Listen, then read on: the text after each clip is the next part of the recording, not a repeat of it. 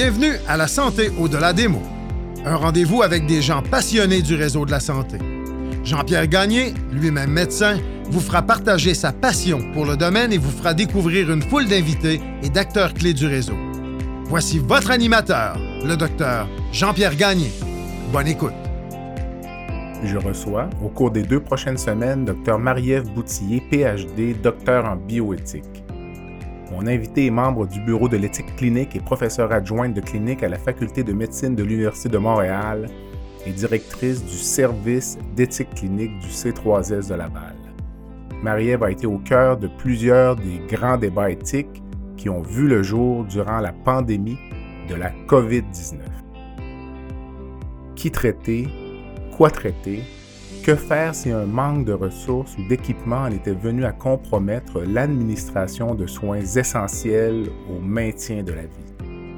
Voilà quelques-unes des questions sur lesquelles mon invité et son équipe se sont penchés durant les pires moments de la crise.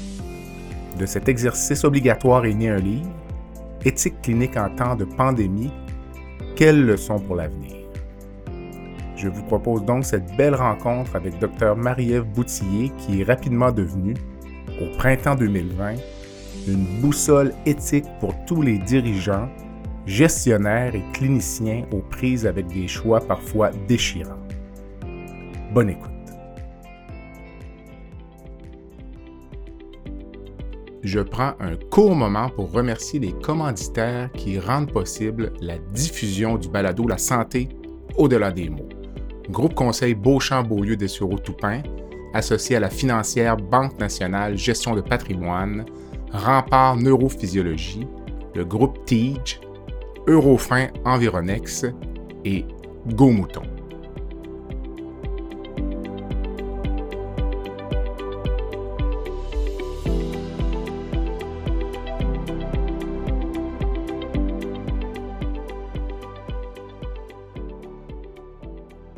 Marie-Ève, bon après-midi. Merci. Merci d'avoir accepté l'invitation au balado La santé au-delà des mots pour parler d'éthique, un sujet qui est euh, partout et nulle part à la fois, donc, euh, puis qui a été euh, propulsé à l'avant-plan dans le cadre de la pandémie. Là, pour les gens qui suivaient un peu l'actualité, il y a des grands enjeux éthiques qui ont été soulevés là, durant la pandémie. Puis ça fait un moment que je voulais te parler. Là. Avec le recul, ça va peut-être changer le regard qu'on porte aussi sur ces événements-là. Donc, euh, avant de parler vraiment euh, d'éthique, euh, de pandémie, puis du livre que tu as dirigé, qui a été publié il y a quelques mois, j'aimerais que tu me dises d'abord qu'est-ce que l'éthique et qu'est-ce que l'éthique clinique? Donc, est-ce que ce sont la même chose, les deux mêmes choses ou je t'écoute. Donc, la table est mise. Oui, c'est une belle grande question pour commencer. Comment définir l'éthique? Hein? Il y a des encyclopédies, des articles scientifiques à profusion euh, là-dessus. Mais disons pour faire simple, hein, euh, l'éthique, ben, c'est comment faire pour bien faire. Je pense que c'est la question dans l'action. Euh, bon, chaque être humain, hein, on a la capacité d'agir hein, à notre niveau, chacun. mais comment agir que faire dans une situation donnée? Ben là, euh, les situations sont pas toutes simples. Évidemment, l'éthique, c'est pas de choisir euh, se mettre un chandail rouge, se mettre un chandail bleu le matin. Là, c'est mm-hmm. c'est toute question qui va impliquer des choix de valeurs euh, parce que dans les situations concrètes où il y a des, des valeurs qui se confrontent, ben on se retrouve dans des dilemmes. Puis là, il faut répondre à la question que faire. Hein? Mm-hmm. Comment faire pour bien faire? Quelle est la meilleure décision dans une situation donnée? Alors, c'est vraiment ça l'éthique si j'applique ça à la médecine, mm-hmm. ben c'est en médecine, hein, euh, euh, des questions, des dilemmes de valeur, des dilemmes moraux, ben il y en a beaucoup. Alors c'est la question comment faire pour bien faire dans le contexte de mon patient euh, qui, par exemple, refuse des traitements que je veux lui offrir, qui pourraient lui sauver la vie, mais lui il en pense autrement. Ben là, on se retrouve comme médecin dans une situation délicate. On se dit, ben là, je suis là pour l'aider, puis il refuse mon aide. Comment je dois me positionner? Alors c'est des exemples. Mais l'éthique, disons, par rapport à la morale, est-ce que c'est la même chose ou euh, puis ça va donner euh, ça va donner accès à d'autres questions après, mais disons éthique versus morale, est-ce qu'on parle du même concept? Oui. Ben, en fait, sur le plan étymologique, ça veut dire la même chose. Ce sont des synonymes. Un a une, racine grecque, l'autre a une racine latine. Mais avec le temps, euh, c'est des termes qui ont évolué différemment. le terme moral, je pense, a, avec le temps, euh, une connotation plus négative. Hein. On va, ah, je vais se faire faire la morale. La morale, ça a été beaucoup attaché, euh, rattaché à la morale chrétienne, par exemple, mm-hmm. donc plus aux religions, alors que l'éthique est devenu un terme beaucoup plus axé sur la réflexion dans une situation, comme j'expliquais, complexe, où on n'a pas de réponse évidente. Donc, c'est comme si l'éthique a reçu des, des lettres un peu plus de noblesse. C'est pour ça, quand on a créé dans les années 70, 60, le terme bioéthique, ben, on n'a pas appelé ça de la biomorale. Les gens ont davantage appelé ça euh, bioéthique en disant une réflexion sur le vivant, sur le devenir de l'humanité euh, face aux nouvelles technologies. Donc, on était plus dans l'éthique, peut-être pour des raisons que le terme était peut-être plus... Euh, puis en, philosophie, on utilise beaucoup le terme éthique. Hein? Euh, mm-hmm. il y a des théories éthiques, il y a tout un, euh, des traditions philosophiques qui ont développé ce que ça veut dire l'éthique. Euh, puis c'est davantage le mot éthique souvent qui est... Euh, puis les, philosophes ont tendance à distinguer aussi ces deux concepts-là d'éthique et de morale. Morale étant, comme je dis, toujours plus associé aux religions et plus à des codes, des codes qu'on doit respecter. Alors que dans, avec l'éthique, on est plus dans une réflexion sur l'agir humain. Donc, pour ces raisons-là, les termes se sont tranquillement hmm. éloignés, mais ça reste qu'on est dans le domaine de hmm comment bien, agir. Je disais d'entrée de jeu que l'éthique est un peu partout. Puis en préparant l'entrevue, je me demandais de ton point de vue, est-ce que c'est les, les grands principes éthiques, est-ce que c'est inné ou ça nous est enseigné, euh, inculqué? Puis parce que c'est très à la mode actuellement de juger le comportement de personnages historiques. Faisons référence à l'esclavagisme, par exemple, donc, juger le comportement d'un esclavagiste il y a 200 ans, est-ce que cette personne-là, à l'époque, avait un comportement éthique de ton point de vue, compte tenu que dans la société où elle avait été élevée, c'était la norme? Est-ce que. Donc, on.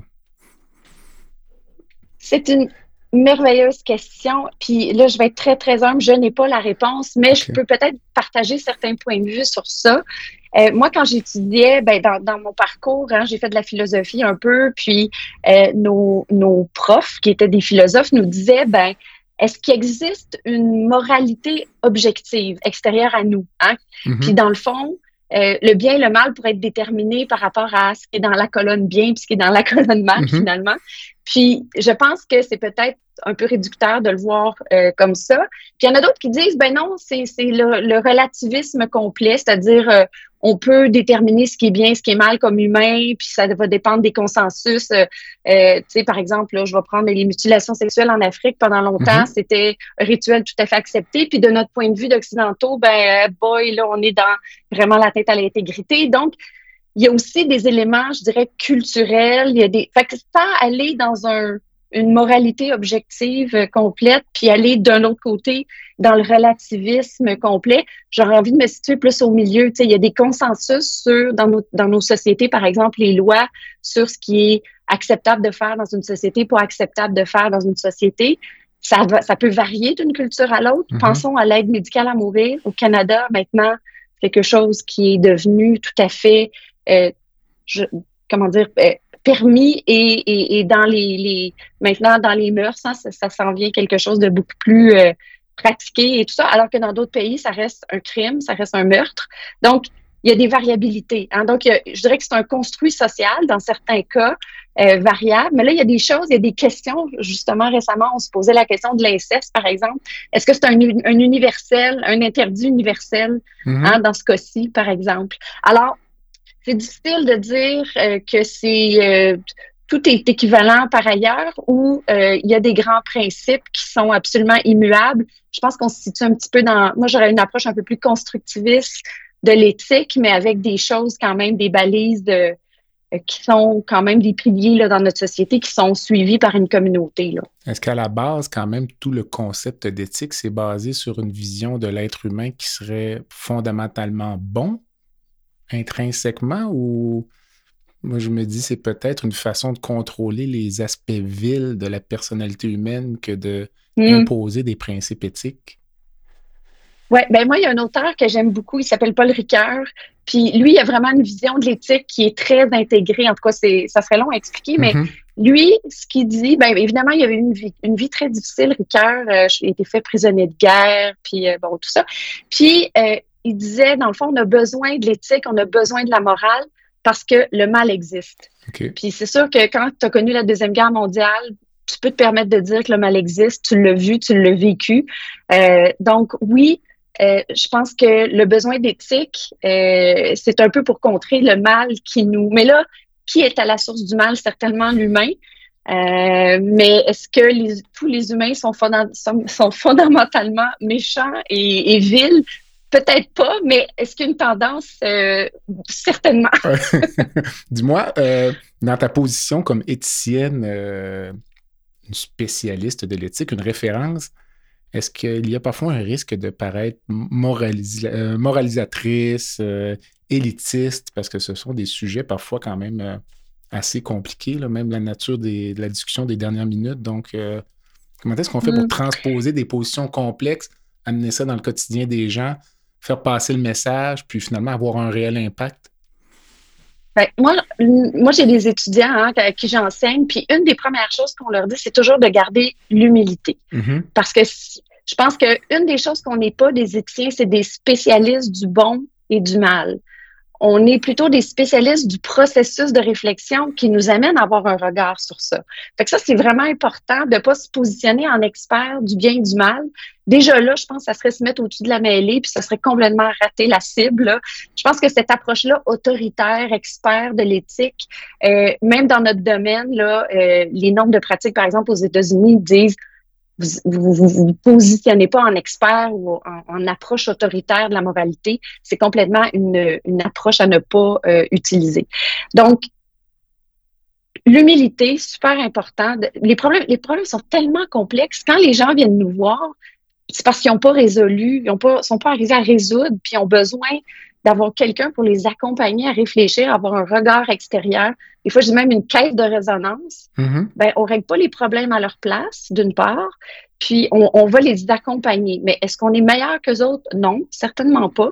Donc, de, de, c'est pour ça que l'humilité devient euh, extrêmement importante parce qu'à partir du moment où tu penses que tu le sais, je pense que tu le sais plus. OK. mais dis-moi, euh, mais en même temps, comment d'une part, est-ce qu'on peut vivre au quotidien sans toujours poser un regard éthique sur tout ce qui se passe autour de nous, ne serait-ce que regarder les enfants se chicaner pour un jouet et être en train d'analyser ça?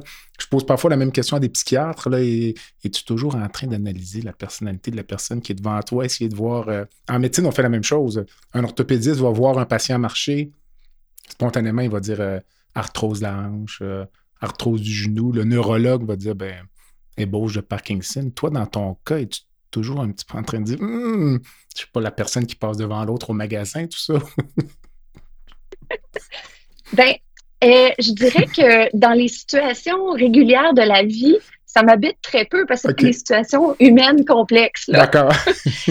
Mais euh, une amie qui vient me confier un problème complexe, ben je vais avoir tendance à, à, aiguiser mes couteaux euh, analytiques que, que j'utilise dans mon dans ma profession pour aider à structurer un petit peu la réflexion. Donc oui, je, vais transposer ça dans ma vie personnelle euh, pour aider des, des proches qui me confient des affaires ou d'avoir une approche plus structurée par rapport à un problème Hmm. Un problème peut-être personnel complexe, là. Hmm. Mais, euh, mais au quotidien, quand je regarde des enfants jouer, je les trouve magnifiques, puis j'aime leur innocence. Mais en même temps, l'amie qui vient se confier à toi, elle doit avoir ton avis personnel. Donc, est-ce que ça arrive que les gens vont dire, là, Marie-Ève, euh, je veux vraiment ton avis, là. Laisse faire euh, Platon ou je ne sais trop. ouais, ben, j'avoue que je le fais peut-être de façon très spontanée. c'est pas, c'est souvent après coup, je me suis dit, ouais, j'ai fait mon étienne. c'est peut-être inconscient des fois que ce, mécanisme-là embarque. Quand on te confie des problèmes éthiques euh, au, plan clinique, est-ce que c'est parfois un effort de laisser de côté les, convictions personnelles? Parce que j'imagine qu'il n'y a, pas un arrimage parfait entre tes convictions personnelles et les principes éthiques que tu dois appliquer. Est-ce que est-ce que c'est parfois difficile? Est-ce que c'est un effort conscient, disons? Euh, encore une fois, en médecine, on a le même enjeu au niveau de parfois des patients qui nous demandent notre avis personnel. Que feriez-vous si j'étais votre père? on, fait attention. Mm-hmm. Oui, bien, ce phénomène-là, ça s'appelle l'option spontanée. En face à un problème, on a tous une option spontanée. Puis l'option spontanée, c'est un peu ce qui nous vient. Hein? Puis c'est un peu nos préjugés, nos émotions. Puis ça, mm-hmm. on a tout de suite une, une, idée première sur un, un problème, euh, comment on pourrait le, résoudre. Puis nous, ce qu'on dit, par exemple, à nos étudiants, ben écoute ça, regarde ce que ça veut dire pour toi, puis travaille avec. Oublie-le pas, mets-le pas de côté, impose-le surtout pas.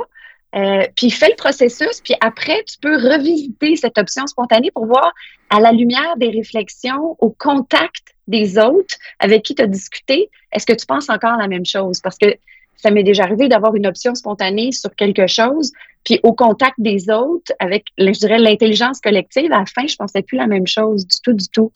Donc, c'est important. Donc, il faut être en contact avec ça, parce que ne pas ne pas euh, prendre contact avec ça, puis s'engager dans une discussion, c'est qu'on peut influencer indûment une, une, discussion en essayant peut-être euh, de la faire tourner euh, inconsciemment selon ce qu'on pense. Puis ça, mhm. c'est peut-être pas la bonne avenue. Puis il y a une chose, moi, il y a un collègue qui m'avait déjà dit, moi, ça m'est arrivé d'animer des, des situations. Puis la décision finale, j'étais totalement contre, moi, comme éthicien. Puis j'en avais même des cauchemars la nuit. Mais la décision appartenait à ceux qui posaient la question, les médecins qui sont, eh, par exemple, imputables, euh, dans la situation. C'est pas à l'éthicien à décider à la place du médecin. Donc, mais c'est arrivé qu'il a participé à forger des décisions éthiques, mais qui étaient contre ses valeurs à lui. Alors ça, c'est quelque chose qui existe dans, dans, le monde des éthiciens. Puis on a même il y a un livre très connu qui s'appelle Cases That Hunt Us. Donc, c'est des cas qui viennent nous hanter parce que effectivement, peut-être que l'issue a été une telle chose, mais que finalement, nous, on, on l'aurait peut-être pas euh, on n'aurait peut-être pas décidé comme ça. Mais j'imagine que quand les cliniciens en sont à demander, eux, à demander l'avis du comité d'éthique, ils vont souvent s'en remettre à votre décision ou pas nécessairement? Donc? Ah non, ben non. En fait, quand, euh, quand des, des, je sais pas, prenons une équipe de chirurgiens, par exemple, qui viendrait nous poser une question, ben, on va travailler avec eux. On va travailler, on peut, on, on va pas partir avec ça, prendre ça en délibéré puis revenir avec une réponse. Non, c'est que on va accompagner le processus de décision, mais au final, ceux qui vont porter la décision, ça va être le groupe qui est venu nous consulter. Donc, on ne va jamais imposer. C'est sûr qu'on va nourrir cette discussion-là. On va emmener des arguments, on va emmener des éléments, mais au final, on n'est pas les décideurs. OK. Est-ce que parfois, j'imagine qu'il y a des débats d'école, donc est-ce que parfois les gens vont dire, on va demander à tel éthicien, euh, un peu comme des juges, hein, peut-être plus de chances que ça penche de notre bord? Est-ce que ça existe en éthique aussi? Oui, il y a des styles, c'est sûr qu'il y a des styles. Puis je suis certaine qu'il y en a qui magasinent leur éthicien. Donc, il faut magasiner son éthicien.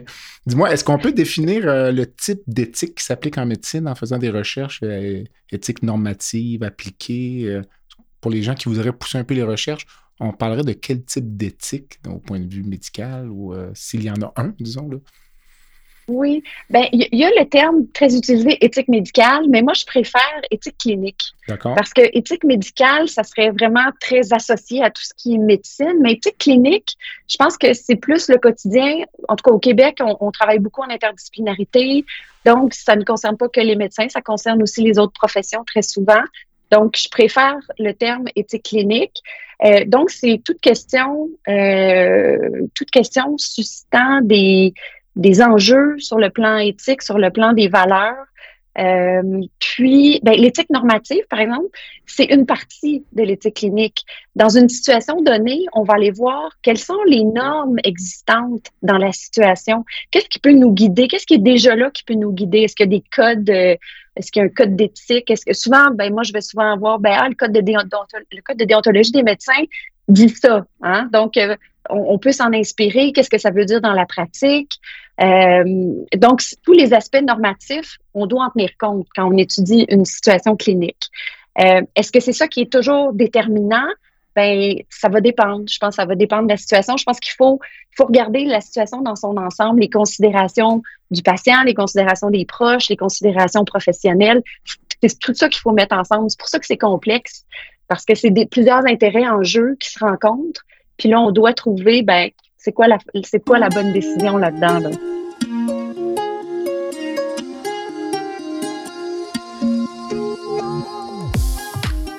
Unique Média, une agence de conception web et vidéo innovante, vous offre une gamme complète de services sous un même toit.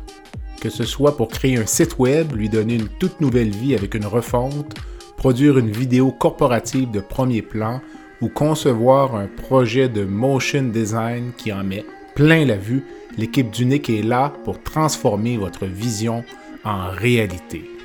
Pour découvrir l'ensemble de nos services et en apprendre davantage sur la façon dont nous pouvons concrétiser votre vision, visitez notre site web à uniquemedia.ca, u n i k media.ca.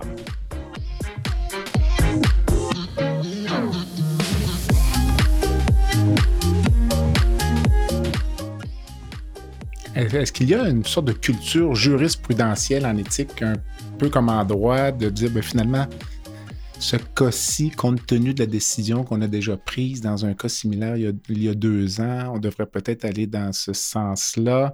Sinon, peut-être courir le risque de se faire dire écoutez, là, vous avez pris telle décision il y a quatre ans, vous avez pris telle décision il y a deux ans. Raisonnablement, vous devriez dire euh, A, et là, vous dites B. Donc, est-ce qu'il y a un enjeu un peu là, de l'historique parfois d'un comité ou l'historique d'un mouvement de pensée en éthique? Oui, ben il y a une approche hein, en éthique, euh, ça s'appelle la casuistique, puis c'est un peu ça, hein, c'est l'étude du cas unique, mais en ayant en mémoire des cas similaires qui peuvent venir nous éclairer. Donc, une sorte d'éthique prudence, là, c'est pas vraiment le mot qui existe, là, mais si on peut faire le parallèle. Donc, l'approche, l'approche de casuistique euh, amène cette idée-là là, de, de puiser sur, de regarder le cas unique, mais de puiser sur des éléments de cas antérieurs similaires qui peuvent venir nous éclairer euh, dans la situation donnée. Puis c'est sûr qu'avec de l'expérience, euh, ben, je suis persuadée que c'est la même chose en chirurgie. Euh, quand on a fait trois cas, euh, ben c'est pas la même chose que quand on en a fait 3000. Mm-hmm. hein? il, y a, il, y a, comme un, je pense que c'est pour devenir un expert, c'est 10 000 heures de pratique. C'est ce qu'on dit. Donc c'est ouais, c'est ça. Donc c'est sûr que 10 000 heures de consultation, ben tu as un bagage qui t'amène à regarder les situations un peu différemment puis qui peuvent euh, t'aider à guider, mais il ne faut pas faire du copier-coller, par exemple. ça, c'est sûr. Dis-moi, cet intérêt pour euh, l'éthique, dans ton cas, ça vient d'où? De, académique, personnel? Euh, ça... Oui, c'est une super question.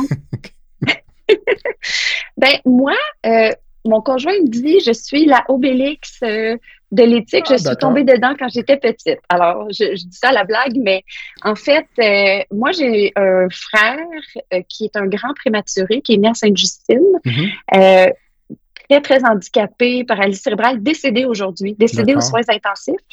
Alors, avec un parcours d'hospitalisation, de pneumonie d'aspiration et de...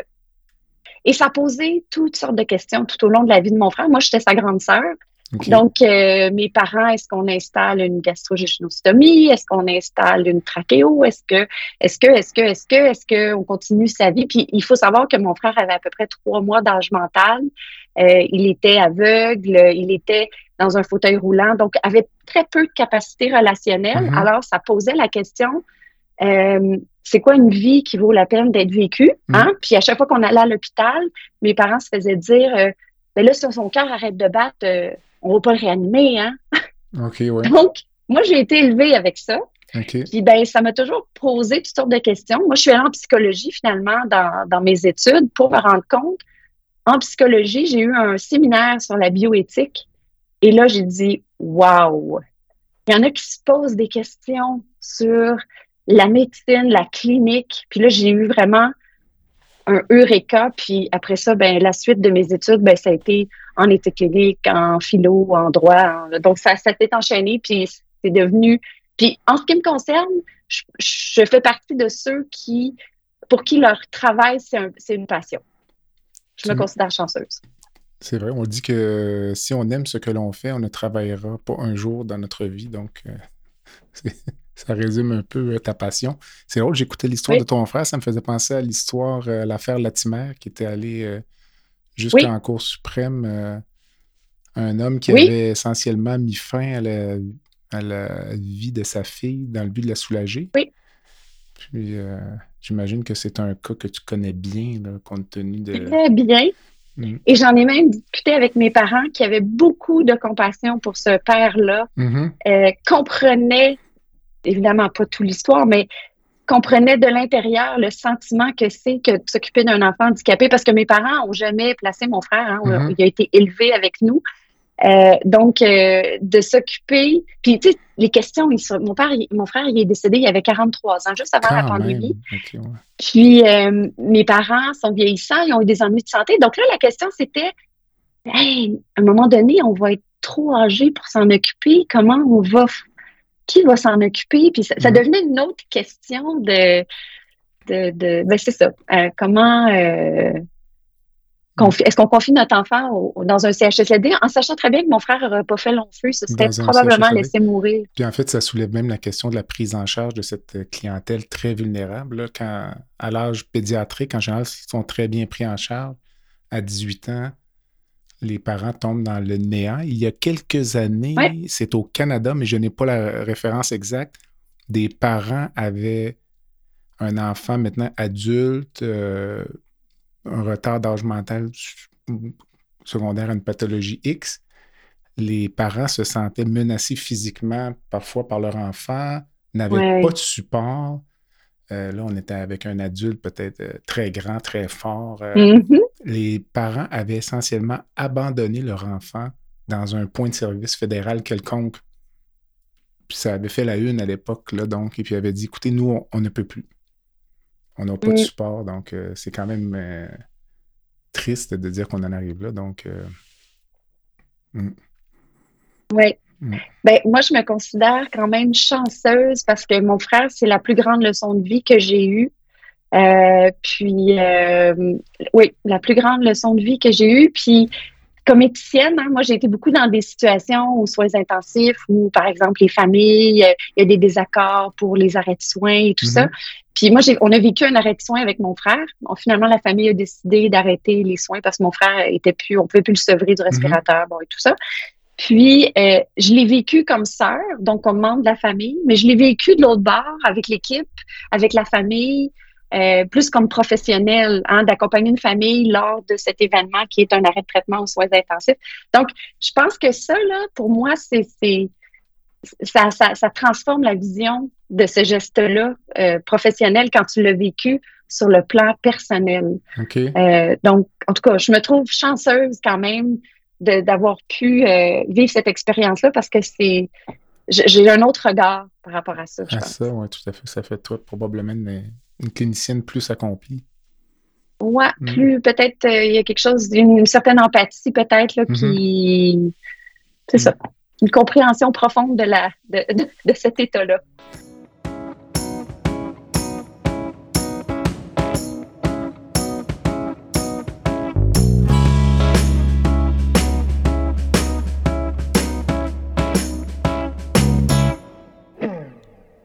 Rempart Neurophysiologie est une entreprise spécialisée dans l'octroi de services neurologiques tels que le monitorage neurophysiologique opératoire Plusieurs chirurgies comportent des risques de complications neurologiques graves, mais avec Rempart, ces complications sont réduites à moins de 1% Rempart est votre ange gardien en salle d'opération. Rempart, c'est aussi des services volants en électrophysiologie médicale, vitesse de conduction nerveuse dans le syndrome du tunnel carpien, la radiculopathie ou la neuropathie périphérique, potentiels évoqués aux soins intensifs, électrocardiogramme dans les résidences pour personnes âgées. Pour les besoins particuliers de votre hôpital, votre clinique ou votre centre de soins, contactez Rempart Neurophysiologie à info à commercial rempartneuro.ca. C'est à info à commercial R-E-M-P-A-R-T-N-E-U-R-O.ca. On va parler un peu de pandémie. Donc, euh, pour toi, la comédicienne, la pandémie de la COVID-19, quand ça commence, est-ce que c'est un cauchemar ou c'est plutôt un défi intellectuel extraordinaire? nonobstant la souffrance, évidemment, de, sur laquelle on n'a pas de contrôle. Hein. Donc, euh, un on a parfois la même chose au niveau politique. Il y a des présidents qui deviennent des présidents de guerre. Ça change complètement leur mandat. On pense à George euh, W. Bush avec euh, la crise du 11 septembre. Ça a changé sa carrière politique. Donc, toi, là, comment, quel recul portes-tu? Hein? Oui, Zelensky en ce moment. Tout à fait, c'est ça. Hein? Donc, toi, quel regard portes-tu sur ces événements-là comme éthicienne? Est-ce que tu dis, wow, c'est vraiment extraordinaire? on a fait des réflexions, on a eu des enjeux qu'on n'aurait jamais eu, disons. Oui, bien, c'est sûr que pour moi, ça, a été un challenge intellectuel euh, incroyable. Euh, c'est sûr, ça a l'air dur de, dire ça comme ça, mais en même temps, un éthicien, on est toujours, on est toujours euh, convoqué quand il y a du malaise, quand il y a de la souffrance, quand on ne sait pas quoi faire, quand c'est des situations impossibles. Donc, on est déjà un petit peu habitué d'être dans le malheur puis d'être dans des situations comme celle-là. Là, c'était à amplitude euh, encore plus grande. Moi, ce que j'ai adoré pendant la pandémie, c'est comment on a décloisonné plein d'affaires. On pouvait se parler, mm-hmm. euh, on, convoquait des rencontres, les gens étaient présents, les gens voulaient euh, voulaient trouver des solutions.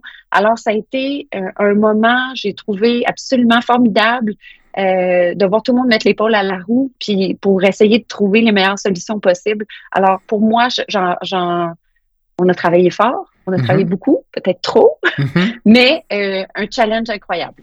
Quand ça s'arrête, est-ce qu'il y a comme un petit deuil, une petite euh, dépression, un petit blues post-pandémie, de dire, bon, on retombe un peu dans la routine habituelle, disons, du travail? Ou...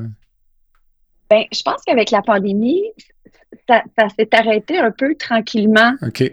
Il n'y a pas eu une coupure du jour au lendemain. Je lisais récemment euh, des gens qui ont fait des expéditions là, euh, dans le Grand Nord en ski, là, Caroline, quelque chose. Euh, mm. Et puis les gens disent au retour, ils ont, ils ont carrément une, une déprime post-excursion. Hein, puis ils disaient, ben, pour être sûr de, de se garder euh, vivant après des expériences incroyables comme celle-là, il faut avoir des projets. Ben, je pense que c'est un peu comme ça aussi. C'est que plus la pandémie euh, diminuait, ben, plus les autres projets de la vie normale ont pris leur cours. c'est comme ça, je pense que j'ai réussi à faire une transition sans, sans être trop malheureuse. Quel était ton rôle dans la pandémie? Donc, euh, moi, je t'ai connue là, par les réunions. Donc, mm-hmm. dans le fond, une éthicienne au, on va appeler la Cité de la Santé, donc qui a été un peu propulsé à l'avant-plan? Ça s'est passé comment, disons? Oui, ben comment ça s'est passé? C'est que peut-être la, un, des déclencheurs, euh, lors de H1N1, euh, j'étais éthicienne euh, à Laval, puis on avait fait un protocole de triage dans l'éventualité où on manquerait de respirateurs. Mm-hmm. On avait déjà fait ça, donc je pense en 2009. je sais que ça avait circulé, bon, tout ça notre ancienne DSP, c'était Dr. Lucio Paterny, avec qui j'ai eu aussi la chance de collaborer, entre autres, sur l'aide médicale à mourir. On a mené des travaux ensemble. Euh, ça a été euh, des, des, des, collaborations absolument fructueuses. Puis, je pense qu'elle, comme sous-ministre adjointe, le jour où elle a dû euh, affronter la pandémie, puis elle a vu toutes les questions éthiques, comme on avait déjà travaillé ensemble, je pense que ça, ça a été pour elle un, un élément de, de je pense que je pense qu'elle me faisait confiance, donc elle m'a euh, contactée pour me demander de m'occuper des enjeux éthiques de la pandémie. Alors c'était quand on regarde ça aujourd'hui avec le recul, on se dit waouh, c'était un, mandat très très vaste et très euh, oui. Euh, c'est sûr que les premiers travaux qu'on a menés, c'était le protocole de triage ou la priorisation des soins intensifs. C'est ça qu'on a mené en premier, mais après les, les les situations se sont enchaînées. Ça a été la priorisation des chirurgies. Euh, donc, il y a eu beaucoup, beaucoup, beaucoup après ça de questions. Puis je pense que comme on a réussi à mobiliser plusieurs personnes autour de ces questions-là, je pense que Dr. O'Patterney a vu la pertinence là, de, de poursuivre à, de, mm-hmm. poursuivre avec euh, euh, ce mandat-là là, tout au long de la pandémie parce que ça, on a pu se mobiliser rapidement puis offrir des réponses en temps opportun parce que Parfois, les comités d'éthique, des fois, ça peut être long avant d'avoir une réponse et des grands avis et tout ça. Puis nous, on a été très réactifs. Je mhm. pense que ça, ça a été un peu le secret aussi du succès, d'avoir, euh, de donner des réponses en temps opportun. Ça, je pense que ça fait toute la différence. En fait, on avait l'impression que les questions, euh, ça, sortait un peu de nulle part, les questions de nature éthique. Parfois, ça donnait un peu un enjeu sur l'accès aux soins un exemple qui me vient en tête parmi tant d'autres, lorsqu'on a instauré des programmes de dépistage euh, de la COVID en Mhm. préopératoire, Ouais. chose qui était complètement imprévue de mon point de vue, il y a des gens qui refusaient de se faire dépister. Ouais. Alors que je, je n'ai jamais eu connaissance qu'un patient refuse un dépistage pour ce qu'on appelle les bactéries nosocomiales comme euh, le Mhm. staphylocoque je ou l'entérocoque Ouais. résistant à la vancomycine. Donc, quand on va à l'hôpital, on est dépisté pour ça, si on est hospitalisé. J'ai jamais eu la notion que quelqu'un refuse un écouvillon nasal pour le SARM. Et là, tout à coup, euh, pour la COVID, ah, il y a des gens qui disent non, moi, je refuse le dépistage. Donc, euh, puis là, on disait, ben là, si vous n'êtes pas dépisté, premier réflexe, c'est de dire, ben, vous ne serez pas opéré. Mais là, on dit, non, ben non, il faut l'opérer quand même. Quels accommodements va-t-on faire pour opérer ce patient-là sans pénaliser d'autres patients? Donc, euh, Ouais. c'est les, les intérêts de l'un les, versus les intérêts de du, versus le bien commun finalement. Puis Mhm. il y a eu des cas assez extrêmes, là, même euh, un petit peu plus loin dans la pandémie. Nous, en tout cas, on, a, euh, on s'était fait questionner sur un, un patient qui, s'il n'était pas opéré, ben, il était pour perdre un, un membre carrément, puis Mhm. il continuait à, à refuser. Donc, c'est vrai que c'était confrontant. Hein? Tout à fait. Euh, Puis en fait, on réalisait que rien n'était sans risque. Je me rappelle d'avoir eu la discussion avec Dr. Serge Legault, que tu connais bien, qui est mhm. vice-président de la FMSQ. Puis là, on discutait de- des écouvillons, puis des dépistages, puis de Serge. Ça n'a aucun sens. C'est tout à fait banal, un écouvillon nasal. Puis Serge de me dire non, c'est pas vrai. Il y a un cas où l'écouvillon a été brisé, le patient l'a aspiré. Il a fallu faire une bronchoscopie pour Oh. aller chercher l'écouvillon. Donc, finalement, ça, géné- ça générait aussi des risques qu'on ne connaissait pas. Le podcast La santé au-delà des mots est une présentation du groupe conseil Beauchamp, Beaulieu, Dessureau, Toupin de la financière Banque nationale Gestion de patrimoine. Comme nous croyons que la santé financière fait partie de la santé globale, nous sommes heureux de nous joindre au docteur Jean-Pierre Gagné pour vous souhaiter une bonne saison de la santé au-delà des mots. Tu veux lancer ton propre podcast, mais tu ne sais pas comment t'y prendre? Pas de problème. Mouton Marketing peut t'accompagner de la conception au lancement. Envoie ton idée de podcast à bonjour à commercial gomouton.com. Bonjour à commercial g o m o u t o n.com. L'univers du podcast t'attend.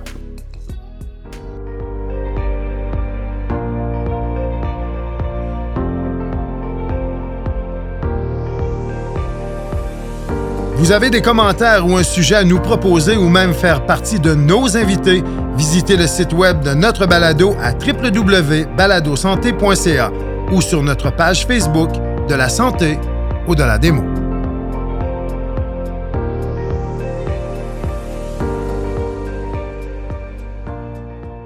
Euh, donc, on va parler un peu de- du livre qui est très intéressant, que je recommande euh, donc, euh, aux auditeurs, qui s'appelle Éthique en temps de pandémie.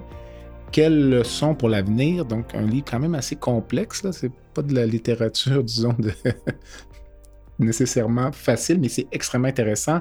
Euh, avant de peut-être parler de quelques questions qui sont soulevées dans le livre, il y a des concepts qui reviennent souvent en éthique, puis euh, j'en ai sorti quelques-uns. On a une experte, on va en profiter. L'équité, on entend ça partout là, maintenant. Équité, qu'est-ce que l'équité du point de vue éthique? Oui, ben, l'équité, c'est un concept des théories de la justice. Puis, grosso modo, ce que ça dit, c'est que si on veut être juste dans une société où on sait que c'est pas tout le monde qui a les mêmes chances, euh, il faut peut-être en donner un peu plus à ceux qui en ont moins pour arriver à une, une, une vraie justice. Mhm. Donc, je vais donner un, un exemple bien, bien concret. On arrive euh, avec un lunch dans un endroit, puis on a deux personnes devant nous, une qui n'a pas mangé depuis deux jours, puis une qui vient de faire, finir son repas. Ben, l'équité voudrait qu'on donne notre lunch à la personne qui n'a pas mangé depuis deux jours pour un peu équilibrer hein, les, les chances entre ces deux personnes-là. Donc, c'est vraiment l'idée de, de corriger les injustices qui sont Mhm. inhérentes à notre société hein, euh, pour essayer de d'égaliser un petit peu plus les chances. Comparativement à une approche égalitaire de la justice, c'est que là, j'arriverai avec le lunch, puis je le couperai en deux, puis peu importe si euh, la, la personne n'a pas mangé depuis deux jours ou vient de finir son repas, je donne la même quantité à chacun, je coupe le lunch en deux. Alors, c'est une approche égalitaire de la justice. Alors, c'est pour ça que dans notre système de santé, on est beaucoup plus axé sur l'équité parce qu'on sait que on va traiter plus les malades qui en ont plus besoin, puis ceux qui en ont moins besoin, ben, on leur en donne moins pour justement utiliser nos services pour vraiment euh, répondre aux besoins des personnes qui en, ont, euh, qui, sont qui, ont, plus de. Exact. Les critiques des concepts d'EDI, équité, diversité, inclusion, mm-hmm les critiques disent finalement l'équité qui vise à l'égalité. Parfois, il y a un glissement, puis euh, finalement, l'égalité des chances est transformée en égalité de résultats. Puis là, ça crée euh, des enjeux puis des, des conflits vraiment euh, très difficiles. Est-ce que tu as une opinion là-dessus comme éthicienne ou on est plus dans le champ social que médical? Oui, c'est sûr que l'arrivée de l'EDI, ben moi, mon opinion première, c'est que c'est sûr que comme éthicienne, je ne serai jamais contre l'équité, la diversité, l'inclusion. Hein. Je pense que c'est des mm-hmm. valeurs vraiment fondamentales. Là où je suis plus critique, c'est comment on en vient à ce résultat d'inclusion. Euh, c'est sûr que je, suis très peu pour le radicalisme, je suis très peu pour euh, euh, une approche très militante. Comme éthicienne, j'aime mieux une approche réflexive, j'aime mieux sensibiliser les gens, puis faire confiance à l'intelligence des autres, plus qu'une approche militante puis qui impose. Parce que des fois, je trouve que on, a tendance à imposer des choses à, la majorité, alors qu'il y aurait peut-être d'autres approches un peu moins radicales pour, pour faire passer un message qui est sur le fond, extrêmement important. Mm-hmm. Euh, mais des fois, dans la manière, ça, mériterait d'être un petit peu travaillé encore plus. Qu'est-ce que la justice distributive? Oui. La, la justice distributive, c'est la manière dont on, on attribue hein, les mm-hmm. biens dans une société. Donc, c'est quelque chose qui est procédural. C'est quoi les critères qu'on va se donner pour distribuer? Là, j'utilise quelque chose qui est très qui, a été très euh, présent pendant la pandémie, les respirateurs, par exemple, mm-hmm. aux soins intensifs. Bon, je vais, je vais plutôt dire, ben, c'est pas les respirateurs qu'on distribuait, mais plutôt le nombre de places qu'on peut qu'on peut opérer avec les ressources qu'on a. C'était pas les mm-hmm. machines, le problème, c'était la capacité à euh, opérer ces machines-là avec nos ressources humaines. Mm-hmm. Donc, on va dire les places en soins intensifs.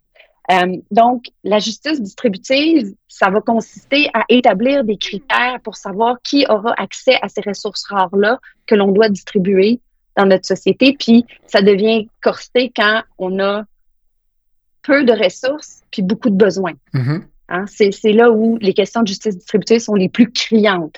Puis, le début de, de la bioéthique, de l'éthique clinique, ben, ça a commencé, entre autres, avec la dialyse, notamment Hein, euh, aux États-Unis où il y avait formé un comité qui appelait le God's Committee. C'était formé là, de, des ménagères, des experts, des toutes sortes de monde qui, avaient été réunis ensemble pour décider, dans le fond, qui aurait place en dialyse, sachant qu'on avait trop de monde à dialyser puis pas assez de capacité pour dialyser. Fait ça s'appelait God's Committee, dans le fond, parce que ça, ça décidait ni plus ni moins qui était pour vivre et qui était pour mourir ça nous replonge un petit peu là-dedans quand on pense à l'attribution des places en soins intensifs. On était un petit peu aussi là-dedans. Hein, mm-hmm. À qui on va donner ces places-là qui sont très convoitées en sachant qu'il y a probablement trop de monde pour la capacité à recevoir. Donc, ça, je pense que ça réveillait euh, ces, ces, ces, classiques-là là, qui ont. Oui, oui, oui, tout à fait. Bienfaisance versus non-malfaisance. Donc, euh, Qu'est-ce que c'est? Est-ce que c'est la même chose? Euh, Bien, bienfaisance, euh, je pense que c'est justement euh, comment bien agir avec, avec le patient, comment assurer son, intérêt. Puis la non-malfaisance, c'est carrément ne pas nuire. Hein? c'est s'abstenir de faire des choses qui vont causer du tort. Donc, un, c'est un et le miroir de l'autre. C'est faire le bien, puis l'autre, c'est s'abstenir de faire le mal. Dans la non-malfaisance, on est plus dans une approche un peu d'observation ou d'inaction peut-être à certains égards? Ou... Euh? Ben, ne pas nuire, c'est ne pas... Euh, ben parce que des fois, ne rien faire, ça peut aussi euh, entraîner le, du mal. Hein? Ah, donc, donc, c'est ça. Donc, hmm. ne pas nuire, c'est ne pas faire quelque chose ou s'abstenir de faire quelque chose qui pourrait causer du tort à mon patient, par exemple. OK, OK. Euh, donc, c'est un peu les deux. Est-ce qu'il y a d'autres concepts, là, deux ou trois, que tu voudrais nous donner, peut-être, si les gens voulaient Ah. euh, faire des recherches, disons? Oui, on n'a pas parlé probablement du plus important dans notre société. L'autonomie. D'accord. Hein? L'autonomie. Puis je dis, dans notre société parce que on est aux États-Unis, hein, il, y a une, approche, il y a un courant en bioéthique qui s'appelle le principlisme. Puis c'est vraiment ces quatre principes-là dont on a parlé, la justice, la bienfaisance, la non-malfaisance et l'autonomie. Puis ces quatre grands principes-là ont beaucoup guidé hein, les décisions euh, dans bien des situations, mais avec une critique par rapport à l'autonomie, parce que souvent c'est l'autonomie qui remportait sur le reste. Mm. Euh, parce qu'on est dans une société qui est peut-être un peu individualiste. euh, puis, ben, l'autonomie, et, et c'est très fort, euh, en, en tout cas aux États-Unis. Puis, comparativement à d'autres sociétés où c'est plus le groupe, la famille, euh, donc c'est pas une, une autonomie nécessairement individuelle.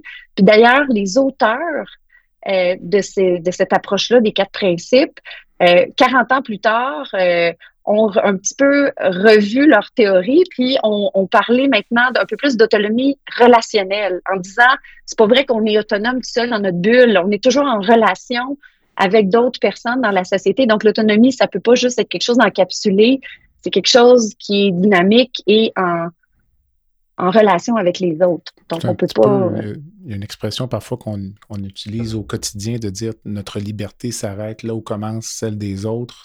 Un peu ça dans. Oui, et s'entremêlent aussi, certainement.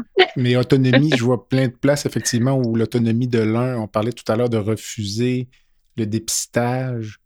Mhm. Euh, donc, peut-être tout ce qui, le débat sur la vaccination, on est, un- on est là aussi beaucoup, je pense, les gens qui sont en- contre la vaccination. Ou, euh, Oui, tout Mhm. à fait. C'est, l'expression d'une autonomie, mais là, on peut, on peut creuser. Est-ce Mhm. que, parce que l'autonomie, c'est aussi euh, refuser, mais est-ce qu'on refuse de façon éclairée? Est-ce qu'on a eu toute l'information? Est-ce qu'on a eu toutes les chances? Hein? Il y en avait qui disaient, ouais, mais il y en a qui se font pas vacciner parce que c'est une mère de famille monoparentale qui a trois jobs, puis elle n'a pas d'auto, puis elle elle peut pas aller se faire vacciner, autrement dit. Là. Fait, que- fait que l'autonomie, des fois, c'est est-ce que est-ce qu'il faut respecter le choix ou cette personne-là a peut-être besoin d'aide? OK.